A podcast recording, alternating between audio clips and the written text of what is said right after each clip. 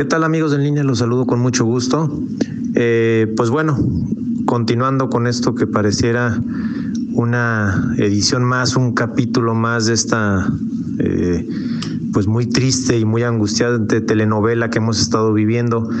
en los últimos dos, dos, meses, obviamente sobre todo en el tema de salud, pero bueno, en lo que a mí respecta en el tema de la vertiente económica. Y pues esta novela no termina, más bien eh, pareciera que cada día tuviera eh, nuevos capítulos eh, y nuevas pues sensaciones de incertidumbre. conforme avanzan los días y semanas, lejos de que esto generara un entorno de, incertidumbre, de certeza, de fechas claras, pues creo que es todo lo contrario. Eh, hablando específicamente de lo que comentábamos la semana pasada, de la industria de la minería, la construcción y la automotriz, ahí sí ya, por lo menos oficialmente ya, las empresas a partir de hace unos pocos días ya pueden subir sus formularios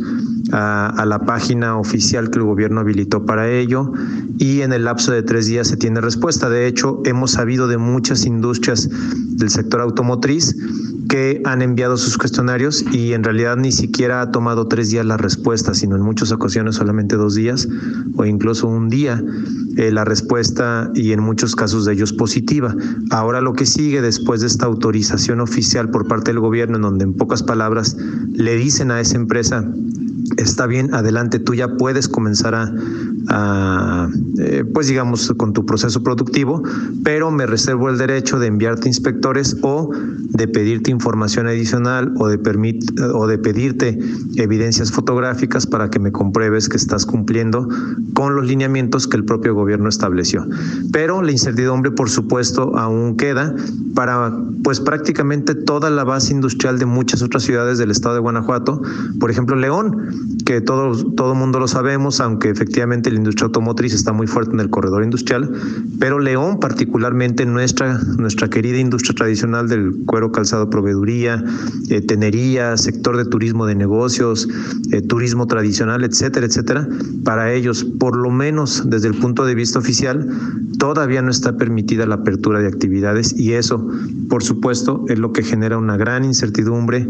eh, una gran zozobra entre todos aquellos empresarios y todas aquellas personas cuyos puestos de trabajo dependen de estas industrias, decir, bueno, si no es el primero de junio, ¿cuándo va a ser? Se estableció el famoso semáforo a través del cual se van a ir liberando actividades económicas de acuerdo al grado de incidencia y de contagios que cada entidad tenga, pero también, también una vez más,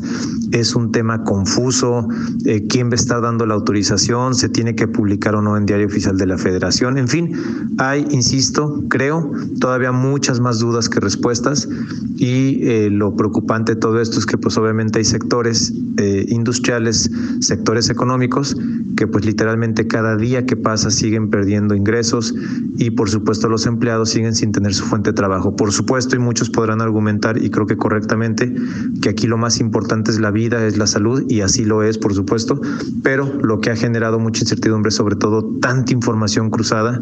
tanta eh, desinformación y tanta a veces falta de claridad en cuanto a las fechas y a los procedimientos. Ojalá esto mejore en los días siguientes. Hasta el comentario. Me localizan en Twitter a través de Geras González. Hasta la próxima.